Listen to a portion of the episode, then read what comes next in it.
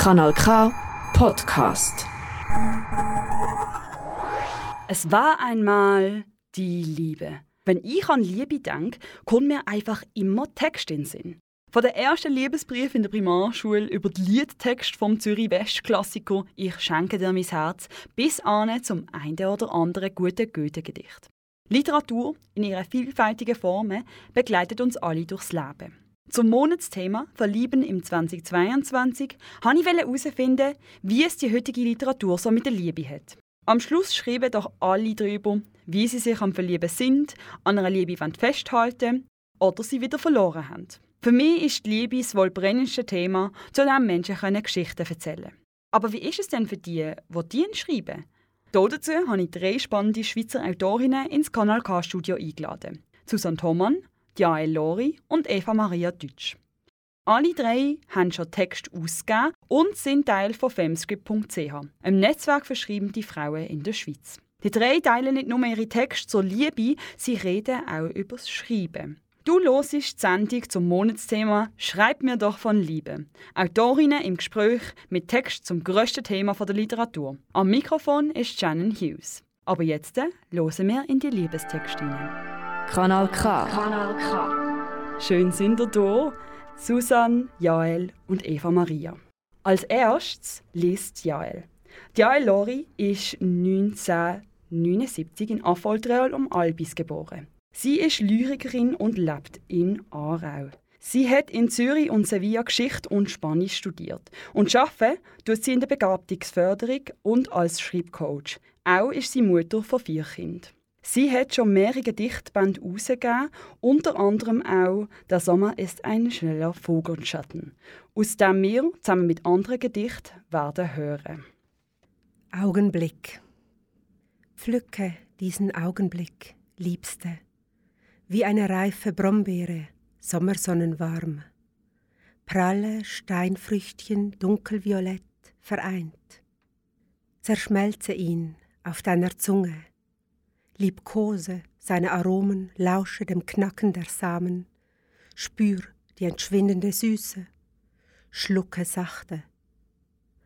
Traure nicht um zarte Fruchtbällchen, ein Hautfetzen, dunkel, hängt an deinem Zahn.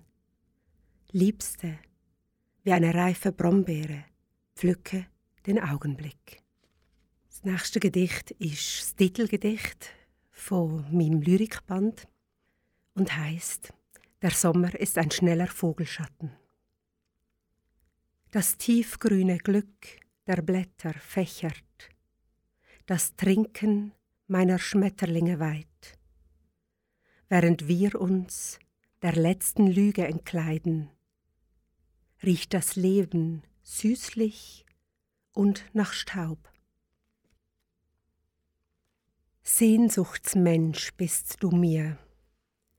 Dein Lächeln fliegt frei, hätt ich es doch bei Zeiten an meine Zimmerwand gepinnt. Schön und wild möchte ich dir sein.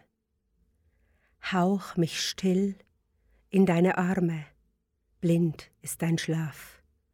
Das Schwert des Samurai träumt an deinem Gürtel. Kalkulation. Finde den Strichcode nicht, nicht in deinem strubbeligen Haar, nicht im belustigten Augenblick. Habe keine Ahnung, wie teuer du mich zu stehen kommst und womit ich bezahlen werde. Und das letzte Gedicht, Nostalgik. Frühmorgens hat sich Nebel vor die Bergsicht aquarelliert, fließt graugrün hinunter ins Tal. Der Sonntag wirft Glockengeläut über altmoderne Schindeldächer, geweihte Hausfassaden, Postautos, vereinzelte Tannen am Hang. Hinter Tüllgardinen schlüpfen wir barfuß über geweißte Landhausdielen ins Federbett, zählen bis zehn die Jahre seit unserer Hochzeitsnacht, denken nicht an die Geheimnisse von damals, noch an die Kinderfragen von morgen, studieren nur heimlich die Holzmaserung an der Decke und folgen den Faltenlinien unserer Haut. Danke vielmals fürs Vorlesen, Jael. Jetzt äh, möchte ich an dich fragen, wie fühlt ihr euch nach diesen Gedichten? Also ich habe ganz viele Bilder mitbekommen und ich habe gerade wirklich auch so wie Schmetterlinge im Bauch, wo vielleicht auch von, dem, von diesen Blättern aufgefächert werden. Also das Bild ist mir am meisten eingefahren. Ich finde, Jael, ihre Gedichte haben ganz, ganz eine nahe Zärtlichkeit, die einem an alle Arten von Zärtlichkeit erinnert. Also man ist gerade eingenommen von dieser Feinheit und dieser Echtheit von diesen Augenblicken. Und ich finde es vor allem ganz stark, wie sie Bilder verbindet oder etwas nochmal aufnimmt und zusammenfügt und den, den Moment noch stärker macht mit dem. Also dass sie zuerst von Dächern redet und dann schaut man an die Decke und schaut die Holzmaserung an. Also so die einmal von oben und außen und einmal von innen, die Nähe und die Zärtlichkeit, finde ich, ist in diesen zusammengefügten Bildern ganz, ganz präsent.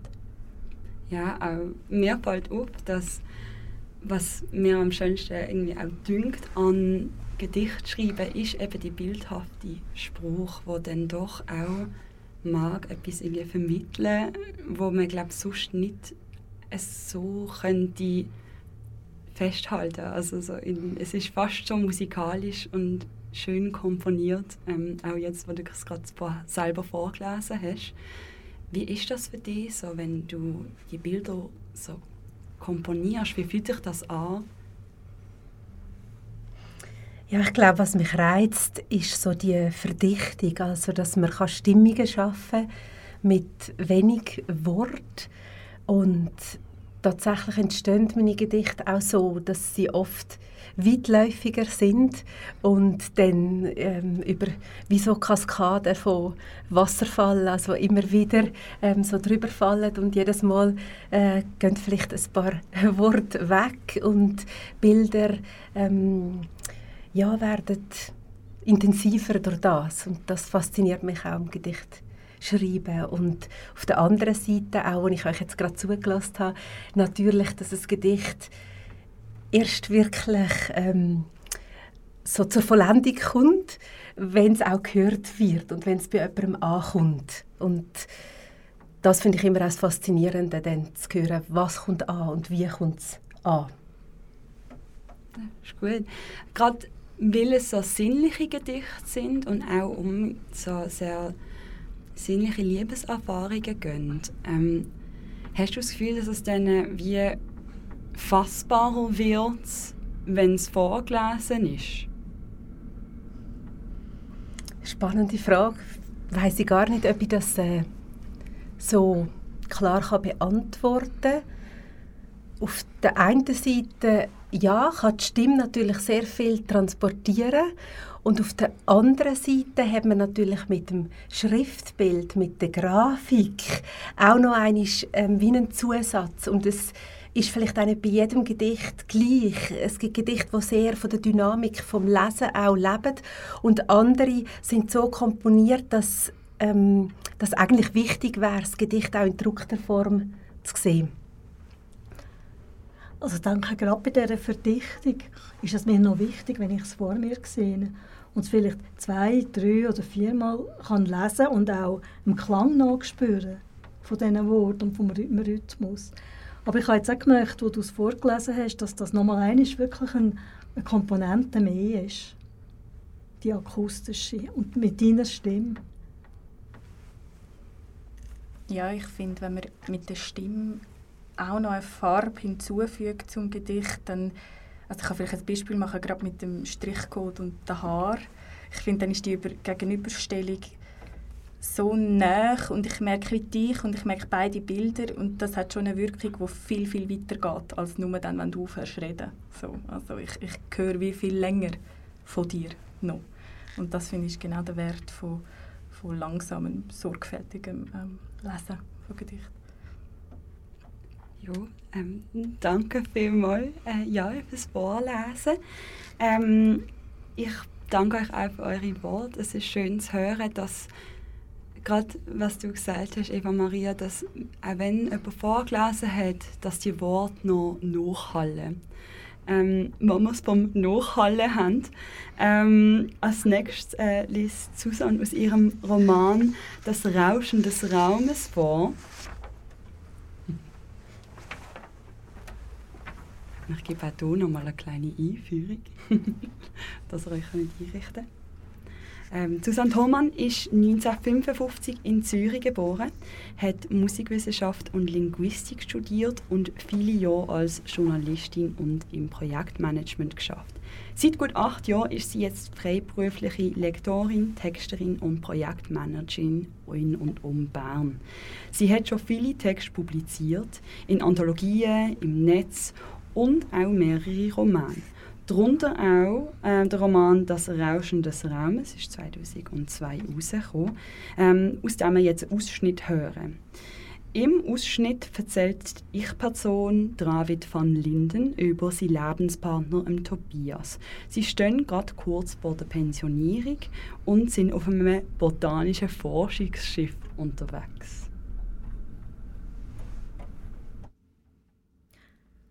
Ich machte mir Sorgen, um Tobias.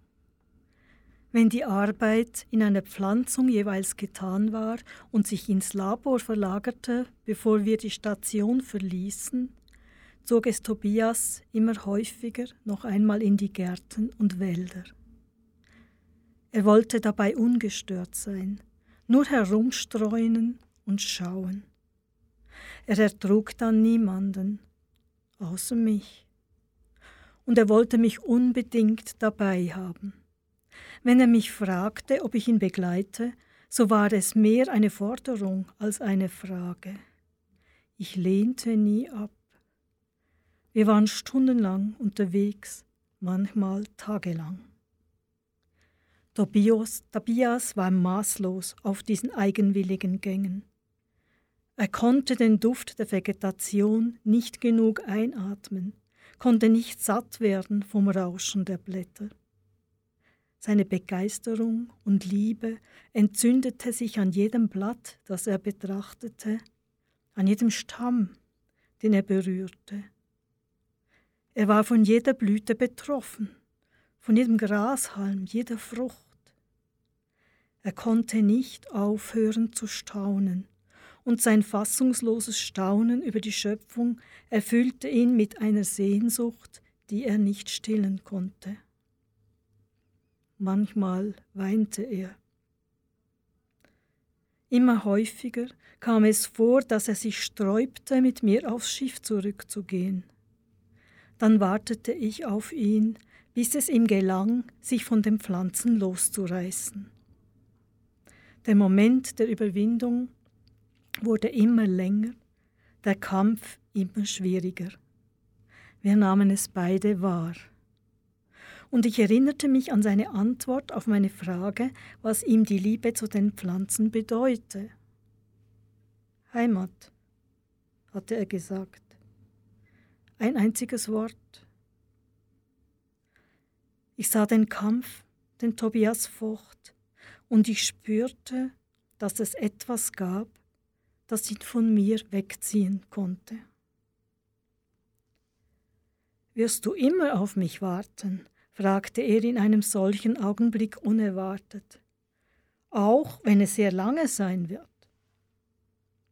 Ja, sagte ich, ich werde immer auf dich warten. Ich sagte es, und während ich es sagte, merkte ich, dass mir seine Frage Angst machte. Ich ahnte, dass Tobias Verhalten an der Grenze dessen war, was als psychisch gesund galt. Ich behielt es für mich. Ich versuchte Tobias nahe zu bleiben, ihm Sicherheit zu geben, mit ihm zu teilen, was er erlebte. Ich nahm dafür Unregelmäßigkeiten und Verspätungen in Kauf. Ich nahm ihn in Schutz, als sich das Botanikteam über seine zunehmenden Phasen der Unzulänglichkeit beklagte. Es waren nur noch ein paar Wochen, dann waren wir frei und Tobias konnte unbehelligt und für immer bei seinen Pflanzen sein. Dafür wollte ich sorgen. Danke vielmals fürs Lesen, Susanne. Auch du. Wie fühlt ihr euch nach dem Ausschnitt?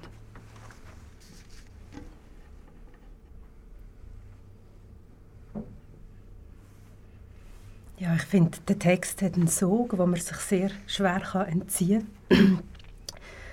ähm, so vorträgt, ähm, sehr schön. Ich habe ihn auch vorher schon lesen und es ist so ein doppelter Sog. Also einerseits ähm, die Begeisterung, die, äh, die Liebe, die fast etwas Toxisches hat zu diesen Pflanzen. Ähm, und auf der anderen Seite aber auch die Liebe zu dem Tobias, wo irgendwo oszilliert zwischen hingebungsvoller Liebe und Aufopferung. So. Das ist das, was bei mir jetzt nach dem Hören da ist. Also mich hat es auch ein erinnert an den englischen Ausdruck «to fall in love». Und ich habe wirklich das Gefühl, es fallen so ein beide in etwas rein oder haben eine, äh, etwas ist nicht mehr ganz so stabil vielleicht wie vorher und man merkt eine Veränderung und die ist ja der, der Person, der Ich-Person bewusst und gleich scheint es, als würde etwas noch viel schneller gehen, als man jetzt in diesem kurzen Ausschnitt schon merkt. Aber da ist ein Sog, wie Tia gesagt hat, sehr präsent. Und was mich vor allem beeindruckt hat, ist, dass der Konflikt oder in meinem Verständnis von, von Natur und Mensch ist das manchmal, wenn das Mannenfiguren sind, ist das der Mann gegen die Natur? Oder ist das irgendwie so, hat das so ein Verhältnis, wo ich mehr als das empfunden habe, so ein Kampf oder so. Und da ist es so schön beschrieben, dass man sich fast nicht mehr, der Kampf ist gegen sich selber und gegen, gegen, gegen dass man nicht mehr in die echte Welt zurückkehren oder so, dass dort so ein bisschen halb eine Front aufgeht und aber die Natur ist, ist, ist ein, ein liebevoller Ort und ein ganz näher Ort mit mehr Verständnis vielleicht sogar als die andere Welt. Ja, das Spannende ist ja, ähm, die Geschichte spielt ja mehrheitlich auf Raumschiff ab. Und man hat so ein gewisses Gefühl von, eben, dass sich fallen lassen, dass es jederzeit könnte fallen, dass man sich in der Luft befindet. Ähm, das lese ich ganz fest. Ähm, ich habe das Buch gelesen, das habe ich während dem Buch immer gelesen. Und der Sog, ähm, der Sog einerseits zum Tobias, aber eigentlich auch vom Lesen, weil man möchte einfach nur weiterhören, wie das kommt, wie sich das entwickelt. Und es können in so vielen kleinen Sätzen kommen ganz andere Richtungen rein. Also, dass eine Person etwas verspricht, wo sie dann nachher aber nicht sicher ist, kann ich das halten, sollte ich das halten, ist es zu viel, äh, dass ich das verspreche. Ähm, Susanne, wie ist das für dich gesehen, um das so, äh, so zu schreiben? Ja, also die ganze Anlage vom Roman ist eigentlich so gewesen, dass ich wollte, die Liebesbeziehungen, das ist ja nicht die einzige, aber es ist vielleicht die Hauptbeziehung, ähm, mal aus den ganzen Zwängen von unserer heutigen Gesellschaft rausnehmen. Und sie wirklich nur die Menschen als nackte Menschen agieren und schauen, was sie dann machen. Darum ist auch ähm, ist die ganze Geschichte auch in Zukunft verlagert. Es gibt ja die Erde eigentlich nicht mehr. Das heißt, sie ist nur noch sehr partiell bewohnbar. Und mit dem fällt auch bei den Menschen jede Heimat weg. Und ich glaube, was wirklich das wichtigste Thema ist, ist die Suche nach Heimat. Und weil sie immer unterwegs sind, immer unterwegs, die Menschen, suchen die Heimat beieinander. Und das geht manchmal eben fürchterlich schief. Und der Tobias als Botaniker findet aber im Laufe seiner Entwicklung eine Heimat in seiner Liebe zu den Pflanzen. Ja, das ist schön. Ähm, jetzt äh, haben wir Gedicht gehört, schon ein Roman. Wie sehen ihr da den Unterschied zwischen man, wie man die Liebe kann darstellen kann? Also dass man ganz, ganz fest mit Bildern schafft, aber bei einem Roman viel mehr aufbauender ist.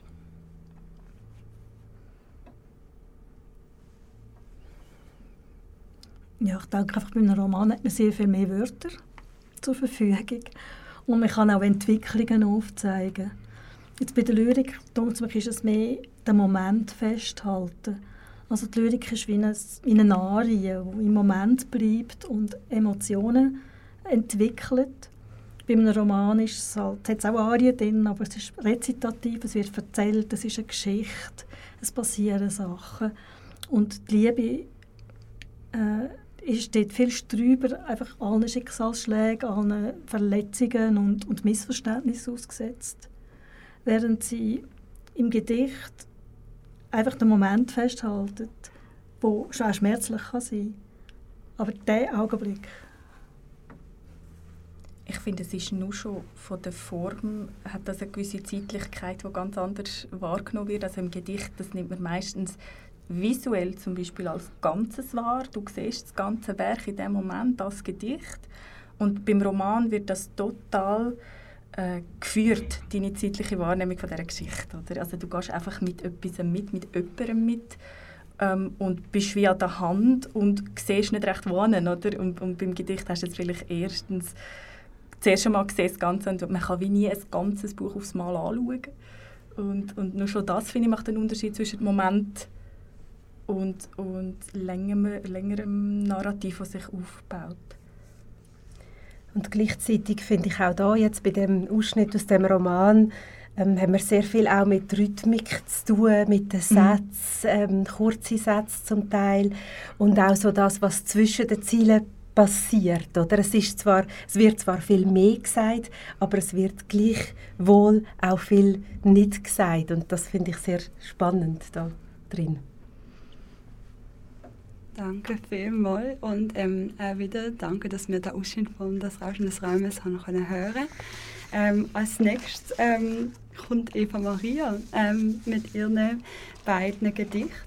Ähm, Eva Maria Deutsch ist 1997 in Zürich auf die Welt gekommen und hat in Bern Englisch und Deutsch studiert.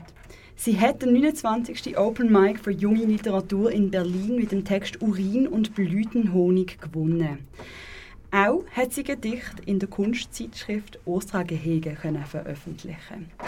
Eva Maria liest uns zwei Gedichte vor, DFW 1 und Brief an eine junge Frau.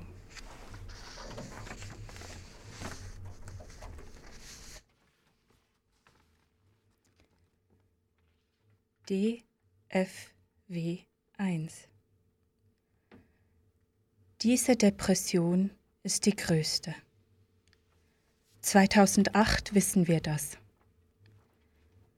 Dennoch, seine Lösung krepiert nicht mit, sondern ohne. Der Strick lebt, Ideen hängen länger. Er fragt mich, was hältst du von einem so traurigen Menschen? Er füllt mich aus, sage ich. Ja, sagt der Strick. Mich auch. This is water. Sein Teich heißt American Sad. Hier weiß jetzt jeder Leser. 1962, damals kieselt Gott, ersetzt David Foster Wallace übers Wasser. A supposedly fun thing he'll never do again. Aber David treibt nicht oben auf, er singt im Takt seiner Melodie. This is water. This is water. Und hier verlieren wir das Spiel. Nur wir, aber mehrmals. Und mehr als eine Figur. 2008, The End of the Tour mein Verlust, diese andere depressed person, kniet, kniet vor mir. Ich sage, Gott hat Foster gemacht, und Gott hat den Strick gedreht. Ah, das ist nun willkommener Treibsand. Wie gut kannten die sich? Wer hat sie zusammengebracht? This brief interview with your hideous man. My God. Es leuchtet, tönend, schwer. God, God, God, consider a doctor, a good one. Nachher meinen Zweig gebogen erklären, das kann ich. Jetzt, David, zeig deinen unendlichen Spaß. Zeig ihn. Zeig ihn, bis ich nicht mehr einen so ähnlichen Stein abgebe, bis ich normal verliere, normal zerspringe. This is your water. Von diesem Grund. Ich schaue genau. Wie tief bist du? Wie kalt? Wer spielt? Er aber flüstert Oblivion.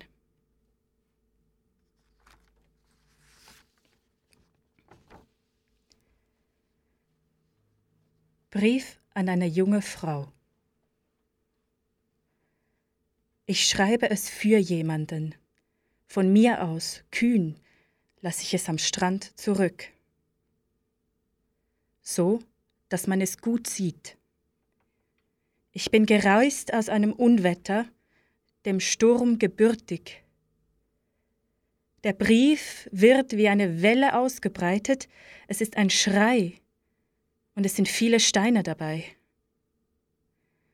Was der Mann getan hat, man sieht es.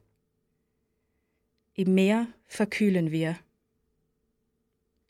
Mein Mund muss draußen bleiben, meine Haut kann losstürzen, ich hindere sie nicht. Ich denke, hol Hilfe.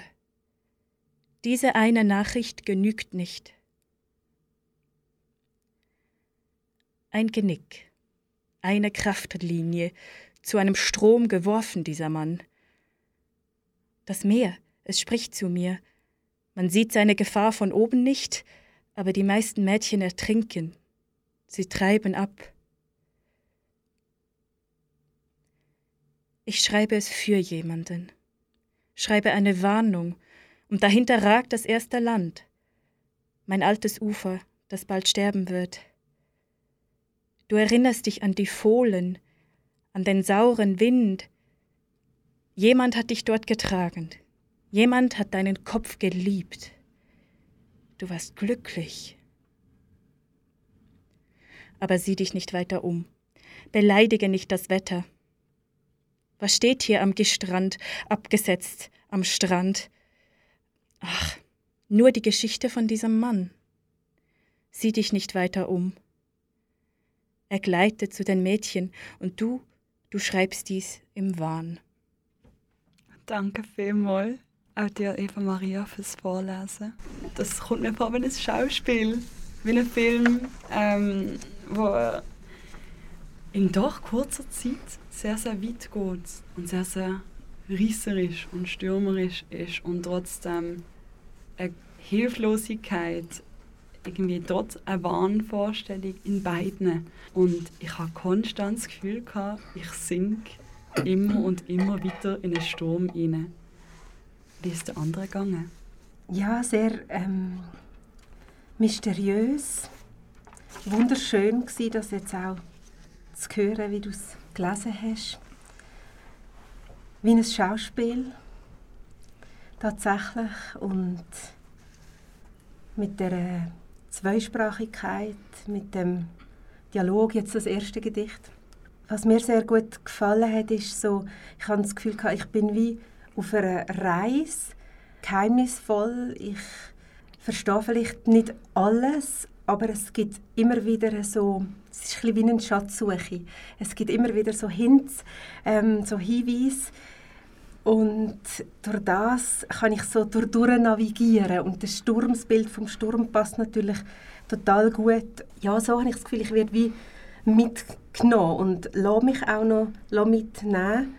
Die Wellen haben etwas, etwas Tragendes auch, auch wenn es beängstigend ist. Das ist jetzt vor allem zu dem ersten Gedicht gewesen, aber passt sicher auch ähm, zum Zweiten auf eine gewisse Art und Weise. Ja, mich fasziniert das Wasser als äh, Symbol von, von der Liebe, vom sich aufgeben müssen, absinken und äh, nichts können strukturieren Ein Chaos. Und im Gegensatz aber auch, und das denke ich ist im ersten Gedicht sehr stark, vor allem mit David Foster, wo ja sehr mit dem Kopf, also immer auf den Kopf betont hat, man muss mit dem Kopf alles kontrollieren, sonst ist man verloren. Und weil jede Verehrung oder jede, jede Liebe ist einfach der Untergang. Man, ist selber sein eigener Gefangener. Und mich fasziniert so, dass der Hintergrund von der Philosophie von Foster so mitschwimmt, dann mit der eigenen Betroffenheit, mit dem eigenen Sein in einer Liebe, wo auch ja, Unsicherheit ist und immer wieder den Kopf durchdrückt. Die eigene Befasstheit ist auch schön in deiner Lesung übergekommen. Bei euch allen in der Lesung übrigens. Ich spüre auch das ganz das Zerbrechende, das Zerrissende. Wir sind im Schiffbruch. Wie ist es für dich so, das Zerrisserische, das Zerbrecherische so zusammenzufassen in Wort? Also, wo du gesagt hast, Liebesgedicht, bin ich, bin ich suchen und ich habe mich für das entschieden, jetzt das mit dem David Foster Wallace, weil mein Bezug in dem Gedicht, wenn wir über Liebe reden, ist eigentlich, dass es auch entweder mit einem konkreten Verlust oder mit der Angst vor einem Verlust ab und zu zu tun hat. Viele Lebenserfahrungen oder so, so kommen sie mir vor, zumindest. Und eine, wo ich das Gefühl hatte, ich, bin, ich habe eine Liebeserfahrung gemacht und ich habe auch einen Verlust erlebt, ist wirklich mit dem Autor gewesen, obwohl ich überhaupt nichts sonst mit ihm zu tun hatte. Also sein Stil ist überhaupt nicht mein Stil. Ähm, ich, ich, ich schreibe wirklich überhaupt nicht so, wie er geschrieben nicht einmal dort irgendwie. Und ich, er, ist, er ist gestorben, als ich das nicht einmal wahrgenommen habe, als Kind. Und es ist alles sehr weit weg und anders. Und gleich hat es einen Schmerz in dem inne dass ich gewusst habe, wie das ist rausgekommen und durch das habe ich mit Titel von seinem Werk das einpacken. Und mein Hauptproblem beim Lesen in diesen Sachen ist meistens, dass ich das Visuelle vom Gedicht, das Jael vorher erwähnt hat, ganz stark mit einbeziehe in meine ersten Entwürfe, wenn ich das Gedicht schreibe. Und dann habe ich gemerkt, beim Lesen muss ich etwas finden, das das auch mitbringt, ähm, weil man es ja nicht sieht. Und das ist meistens so meine Hauptausforderung beim Überbringen. Also der Foster hat sich ja meines Wissens umgebracht. Und ich weiß, wenn ich irgendwo gelesen und ich bin nicht ganz sicher, ob das im Zusammenhang mit ihm ist, dass es nicht vernünftig ist, dass die Leute, die Suizid machen, sich den Kopf wegschiessen, wo einfach gegen gegen die Liebe steht oder gegen die Erfahrung vom, vom genau. Sein auch in der Liebe. Genau, das kommt in der Rede vor «This is Water», wo also ein Teil ist genau vom Gedicht. Also nur der Titel natürlich. Und er sagt, der Kopf ist ein, ist ein wundervoller Bediensteter und ein furchtbarer Meister. Und genau das habe ich auch versucht, so ein einzupacken. Was dir auch sehr gut gelungen ist. Ich danke euch dreien sehr herzlich für die Lesungen. Wir haben gehört vom Anfang von der Liebe, von der Sehnsucht über nostalgische Liebe bis hin zu der Liebe, die sich bewährt, auch wenn sie schon lange läuft, auch wenn sie schon verbraucht worden ist, bis hin zu der zerstörerischen Kraft, die die Liebe kann haben. Jetzt, wo ich gehört habe, was ihr schreibt, möchte ich eigentlich wissen, wie es denn für euch passiert und wie ihr selber zum Schreiben über die Liebe steht.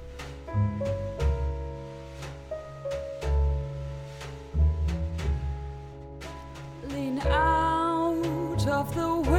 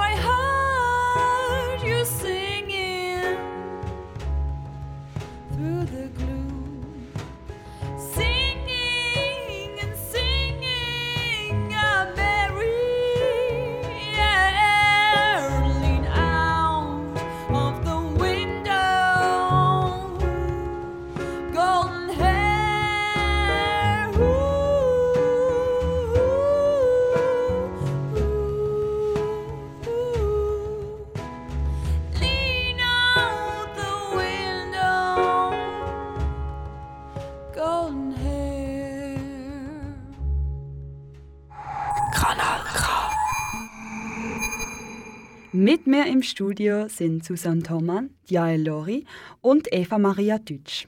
Wir haben jetzt gerade eure Texte gehört. Jetzt wollen wir aber über das Schreiben über Liebe reden. Wie geht man denn beim Schreiben kreativ mit dem allgegenwärtigen Thema Liebe um? Ja, ähm, ich glaube, also ich kann da wirklich nur aus meiner Erfahrung anfangen äh, reden. Und zwar zum einen liest man von Liebe ganz viel, oder habe ich das Gefühl, wie du gesagt hast in deiner Einleitung, das ist eines der konstantischen Themen. Das heißt, man kennt es als Leserin ja, ja sicher und, und gut, nehme ich mal an, wenn sich Leute für das interessieren. Aber ich habe vor allem die Erfahrung gemacht, dass ich dann erst kann über etwas, das mit Liebe zu tun hat, schreiben, wenn ich wie auch nicht nur auf mein Herz äh, los oder meine Erfahrung, sondern wie auch die Sprache als eine Art Organismus mit, mit, mit einem Puls wahrnehme, wo, wo lebt und, und ich die Verbindung merke, dann fällt es mir am leichtesten, als wenn ich nur ich will einfach etwas sagen, so, dann gelingt es mir nicht. Und mir gelingt es viel besser, wenn ich mich auf das kann einlassen und nach Versuch und Versuch kann die Sprache so mit einbeziehen, dass sie ganz genauso wichtig ist wie alles, was ich je wollte sagen. Es ist wie ein Ventil für das, was ich erlebe. Sei es vielleicht ganz persönlich oder auch das, was ich sehe, was ich wahrnehme. Und auch wenn der Startpunkt manchmal sehr, sehr persönlich ist, dann ist eigentlich, sobald ich anfange schreiben, gehen so die Antennen auch noch raus und ich nehme halt auch wahr, was liegt so in der ja. Luft und das fließt dann mit ein in meine Gedichte. Ja, bei mir ist es eigentlich immer etwas, was ich von außen wahrnehme, wo etwas anstößt. Also eine Beobachtung. Jetzt, äh, für den Roman ist eigentlich ein Mann schuld, der im Kino drei, drei Reihen vor mir gesessen ist, der so einen, einen dünnen Rostschwanz hatte mhm. und wo, ich habe den gar nie gesehen von vorne. Aber einfach, der hat einfach die, die ganzen Gedankengänge ausgelöst. Ich wollte den durch eine Geschichte durchführen. Das ist so lustig, das so gut. ja, wie man es hört, einfach Autorinnen bekommen vom Kino, äh, von, von Männern, wo Paarinnen sitzen, Ideen.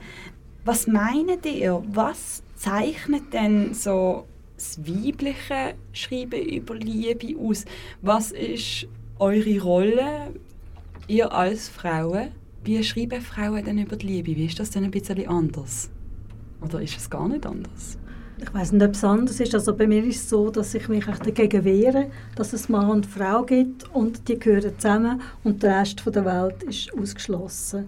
Ich glaube, Liebe ist etwas ganz Allgegenwärtiges, das alles kann betreffen kann.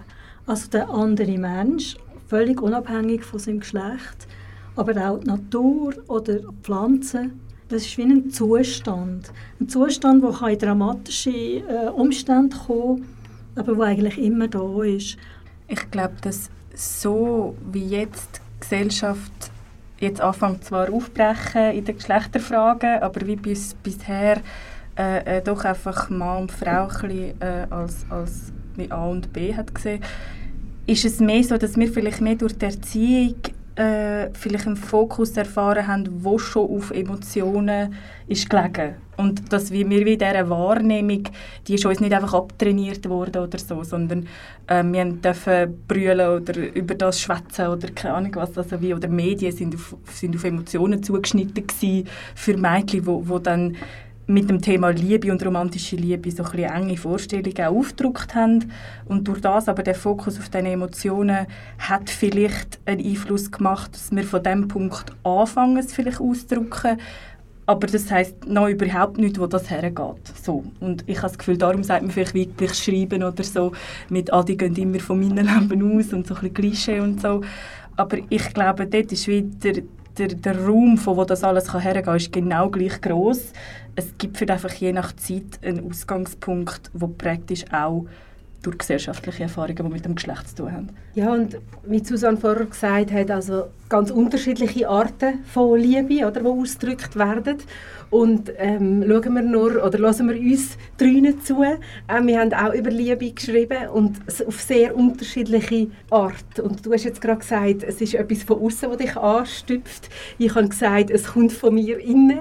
Also ich glaube, schon nur unter uns Frauen gibt es ganz unterschiedliche Herangehensweisen. Und manchmal kann vielleicht ähm, das, was du gesagt hast vorher, Eva Maria, mit, dem, mit der Prägung kann auch dazu führen, ich habe zum Beispiel Gedicht geschrieben über meine Kinder, ähm, weil mhm. auch das ist natürlich eine Form von Liebe. Ja. Aber ich habe kaum eins publiziert. Es gibt ganz wenige. Und mhm. ich merke, dort habe ich mich zum Beispiel eher zurückgenommen, weil es mich eben gestört hat. Das, was du gesagt hast, es ist halt typisch äh, weiblich ja. vielleicht oder äh, Frauensache oder ich als Mutter schreibe über meine Gedichte und dort habe ich mich dann eher zurückgehalten. Also manchmal ähm, kann es natürlich dann auch wie so ins, ins Gegenteil umkehren. Mhm, genau. Irgendwie will man doch als weiblich gelesene Schreiberin genau diese Sachen aufbrechen. Die krassen Rollen, die uns von der Gesellschaft aufgegeben werden. Es ist eine Art Protest, oder? Also eine Möglichkeit zu protestieren gegen das. Auch wenn es ein, ein stiller Protest ist. Aber auch Alternativen aufzuzeigen und auch zu zeigen, dass das genauso funktionieren kann und dass wir Menschen nicht so eingespurt sind, wie wir uns sagen Und meine, ab, von der Sprache her, Femskript ist ja damals 1990 gegründet worden um den Frauen einen Raum zu geben, dass sie ihre eigene Sprache entwickeln.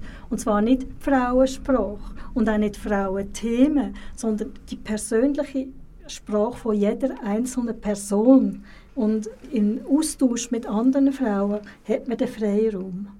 Das sprichst mir jetzt gerade sehr aus dem Herzen, weil das äh, ist so das, was ich spüre, dass es eigentlich schlussendlich darum geht, meine eigene Ausdrucksweise zu finden. Und vielleicht, wir haben vorher darüber geredet, ähm, sind meine Gedichte, kommen vielleicht, äh, ich weiß nicht, lieblicher, ich weiß es nicht, oder ähm, weniger düster jetzt zum Beispiel als deine, die wir jetzt gerade gehört haben, vielleicht ist es eine andere Ja, und natürlich kann ich mich auch dagegen wehren und ähm, ein anderes Gedicht schreiben. Aber schlussendlich geht es ja wirklich darum, die eigene Stimme zu finden und der zu folgen. Und ich glaube, dann kommen Gedichte, aber auch Roman, dann kommen es wirklich auch bei der Leserin und beim Leser schlussendlich an.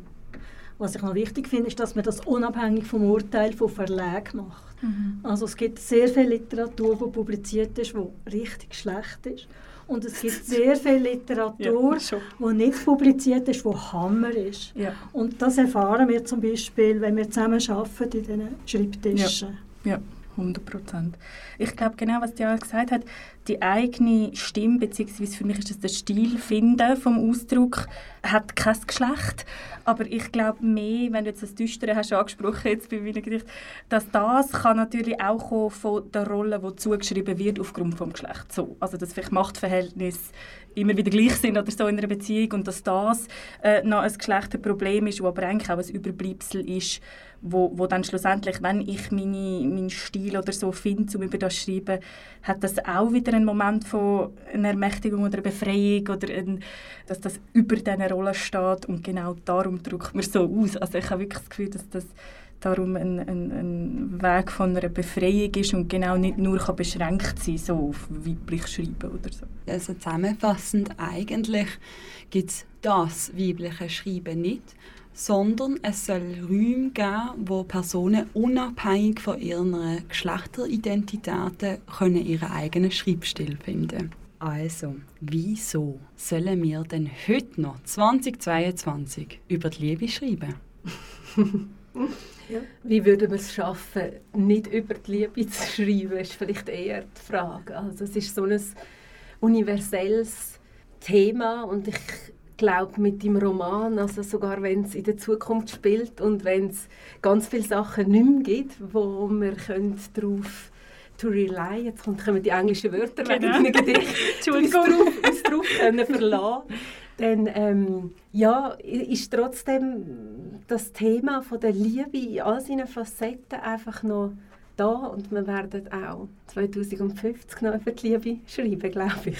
Ja, hoffentlich. Das, also wir schreiben über das, habe ich das Gefühl, weil es ja nicht und auch nicht soll und nicht will aufhören. Und auch eine von diesen äh, Emotionen ist, wo gerade jetzt in vielen Konflikten von unserer Zeit eine Hoffnung kann ermöglichen kann, so, um an die anzutreten, wenn sie jetzt mit dem Klima zum Beispiel oder so, wenn sie fast, fast unüberwindbar wirken, ist genau die andere Seite beschreiben oder die stärken, kann wirklich einen entscheidenden, oder in meiner Wahrnehmung einen entscheidenden Unterschied machen, wie wir miteinander umgehen und mit diesen Problemen umgehen. Und das kann dann die Literatur kann einen kleinen Teil dort so beisteuern in, de, in diesen Diskussionen. Und da wird sie auch ein bisschen unterschätzt, habe ich manchmal das Gefühl. Und auch das Schreiben über die Liebe wird ein bisschen unterschätzt, die Rolle, die es hat und was es kann für andere und dass es Leute zusammenbringen kann. Und wie du gesagt hast, alle Formen von Liebe, die Liebe zur Natur, das ist alles ganz aktuell und hat, hat nicht irgendwie ein Verfalldatum, weil schon so viel ist gesagt wurde oder so. Ja, ich denke, wichtig ist auch, ähm, wenn, man, wenn man über Liebe schreibt, dass man auch zeigt, dass Liebe immer wieder möglich ist. Auch wenn eine, ja. Liebe gescheitert ist, sie sie versucht sich immer weiter. Ja. Und ich denke, das ist auch Mut. Es braucht ja. Mut. Und man kann aber den Mut auch geben. Ja. Haben Sie denn so das Gefühl, wenn wir jetzt schon von der Zeit haben, wir sind im 2022. Wie hat sich denn die Liebe verändert? Hat sich die Liebe verändert und wie denn? Oder gar nicht? Ich glaube, am ehesten hat sich der Umgang mit diesen Gefühlen geändert oder die Möglichkeiten für einen Umgang äh, fangen sich an öffnen, gerade wenn wir über Geschlechterrollen reden, also dass dort eine Befreiung stattfindet, das befreit auch Beziehungen auf allen Leveln, die vorher unter, mit Unterdrückung und was weiß ich äh, äh, zu tun haben. Ich glaube, dort tut sich Sachen auf. Und gleich glaube ich, dass Grundkonflikte nicht ganz neu sind, dass jede Generation auch wieder in ähnliche hineinläuft und, und auch ähnliche, äh, zumindest erste Antwort auf die Gefühle auch hat und die auch beschreibt. Und dass aber vielleicht mit dem Stil dann dort ganz eine neue Art, das zu beschreiben, auftaucht. Oder so nehme ich das wahr mit, mit Liebe in, in, dem, in dieser Zeit jetzt. Ich denke auch, dass sich äh, das enge kleinbürgerliche Bild von, von der kleinbürgerlichen Familie, mhm. Mann, Frau und zwei Kinder, das Mädchen und der Bub natürlich, genau, genau. dass sich das auch aufbricht. Also heute sind Frauen berufstätig, es, äh, die romantische Liebe ist zwar noch im Mittelpunkt. Aber es gibt auch Polyamorie. Genau. Also sie wird ausdehnt auf verschiedene Menschen, äh, auf verschiedene Arten von Liebe. Man liebt, man liebt einfach nicht jeden Mensch gleich. Mhm. Also ich habe noch nie zwei Menschen gleich geliebt. Ja. Es ist immer ein ganz neues Gefühl und äh, mit ganz neuen Aspekten. Und wo vielleicht früher ähm, es auch darum gegangen ist, zu rebellieren eben gegen die starren Strukturen, die du ansprichst, und auch für eine Liebe zu kämpfen, überhaupt, dass man sie leben darf, denke ich, ist heute eine ganz andere Voraussetzung, dass so viele Möglichkeiten sind und das bringt auch wieder eine andere Literatur hervor. Mhm. Äh, wie soll man sich entscheiden? Kann man sich überhaupt festlegen? Muss man sich festlegen? Will man sich festlegen? Ähm, wo gibt es vielleicht auch irgendwelche Leuchttürme, wo man sich daran orientieren kann. Und früher mhm. sind die Leitplanken so klar gewesen und man ja. konnte drüber klettern. Und heute ist es eine andere Landschaft, eine Liebeslandschaft. Und ich glaube, das fließt in die Literatur ein, nach und nach, Gott sei mhm. Dank, mhm. und gibt eine riesengroße Vielfalt und auch ein schönes Leseerlebnis natürlich. Gut, ich meine, die ganze Fortpflanzung ist natürlich entkoppelt von der mhm. Liebe in der heutigen Zeit. Und ich denke, das ist ganz ein wichtiger Schritt gewesen, für die Frauen vor allem. Mhm. Ich denke auch, dass jetzt das, was du von der Rebellion hast gesagt, es hat sich wirklich so von einer, von einer Absol von einem, von einem Klapp, von einem Rebellionsbedürfnis aus zu einem auch Erkundungsbedürfnis irgendwie ein gewandelt oder so nehme ich es wahr, dass wir jetzt das so, ich nehme es in meiner Wahrnehmung war, als, als dass wir relativ frei ausprobieren können, haben wir auch zu verdanken, dass das überhaupt äh, so, eine, so einen Weg hat durchschritten vorher und dass wir da ähm, nicht müssen Angst haben oder andere Ängste können haben beziehungsweise anders gefordert sein. Aber das ist schon eine große Errungenschaft von, von dieser Rebellion. Und so die Themen, die du angesprochen hast, die, äh, wie zum Beispiel verletzt werden durch ähm, eine Liebe oder auch wie weit gebe ich mich rein, opfere ich mich auf zum Beispiel, auch Szenen von, einer Liebesbeziehung, werde ich, ähm, bin ich genug gut zum Beispiel? Kann ich bestehen? Das sind so Themen, die immer wieder aufploppen und Ja. auftauchen und wo man auch in der Ja. heutigen Zeit nach wie vor als Individuen können erleben natürlich. Ich finde, heute ist wahrscheinlich die größere Gefahr weniger nur die Konvention, die etwas diktiert, an, wie geliebt wird, sondern mehr so ein die Darstellung von der Liebe oder das Bild, das wir uns machen, also, oder wie wir uns darstellen, das ist ein grosses Thema. Und dass dort, ich empfinde es als, dass dort eine neue ähm, Diskussion vielleicht aufgeht mit das eine ist Fantasie und das andere ist das wirkliche Leben. Und wie will ich mich sehen und das eigene Selbst irgendwie platzieren in diesen Erfahrungen. Ich finde, das ist viel, ja, kommt viel mehr als Thema auf, jetzt so unter meinen Freunden oder so, wenn ich es irgendwie wahrnehme. Erleben dir den grössten Schreibfluss, wenn es um Liebe geht? Nein. also bei mir zumindest ist es nicht so. Es gibt verschiedene Themen, die mich interessieren und es geht nicht immer um Liebe. Ich kann das für mich auch nicht mit Ja beantworten. Es gibt viel Lyrik, die mit Liebe zu tun hat. Aber ich glaube, bei mir sind Gefühle und Stimmungen, die da sind, sei es bei mir selber oder in meiner Umgebung, sind, glaube ich, so der Katalysator zum Schreiben. Und Liebe ist wie eins davon. Und ich glaube auch, dass das sich bei mir in der Entwicklung, in meiner Schreibbiografie auch verändert hat, dass ich früher meine ersten Gedichte mit 16 sind alle sehr von Liebe Ja, geprägt ja. worden, sind äh, sehr äh, romantisch und schnulzig zum Teil auch. Und äh, das hat sich verändert, so im Laufe der Zeit auch. Ja, also bei mir jetzt schon, ich glaube, das ist auch, weil ich noch jünger bin, hat sich schon mit dem, äh, so auch eine Initialzündung hat sich aus dem hervorgearbeitet, äh, weil es wie darum gegangen, den eigenen Halt zu suchen oder die eigene Stimme noch hören oder so. Und wenn das nicht so ganz gegeben ist in der Erfahrung oder aussen dran, hat die Sprache natürlich eine unglaubliche Möglichkeit, das zurückzugeben. So, oder man findet sich wieder oder man merkt beim Schreiben, was ist überhaupt mein Problem gewesen oder so. Man ist ja sich dem nicht immer ganz bewusst und durch das ähm, habe ich gefunden, auch das Schreiben selber äh, kann eine große Rolle spielen in diesem Bereich, aber das ist überhaupt nicht limitiert nur in diesem Bereich, sondern kann auch einfach ein, ja, ein Ausgangspunkt sein oder eine Station und, und das kann aber zu natürlich allen Themen und allen Stationen führen. Ich denke, was immer Thema ist, ist nicht nur die Liebe, sondern Gefühl allgemein. Genau. Also auch Sehnsucht, Schmerz, Enttäuschung, Angst und eben auch Liebe. Ja, wir haben es jetzt gerade noch vom Schreiben, vom Prozess vom Schreiben und eben, was für Gefühle lösen das aus. Und eins davon ist natürlich die Liebe. Wie verliebt sich denn jemand ins Schreiben? Oder wie habt ihr euch ins Schreiben verliebt? Also bei mir ist die Liebe eigentlich eher im Kopf entstanden. Also mit der Auseinandersetzung mit der Sprache, einfach von meinem Studium her. Beides, Sprachwissenschaft und Musikwissenschaften, geht es darum, einen Inhalt, einen emotionalen Inhalt in eine Form zu bringen. Und das ist eines von, von dem, was mich am meisten fasziniert, verschiedene Formen zu finden für Inhalte. Das ist jetzt halt ein bisschen, ja, ein bisschen trocken, aber es ist so, ja. Hm, lustig.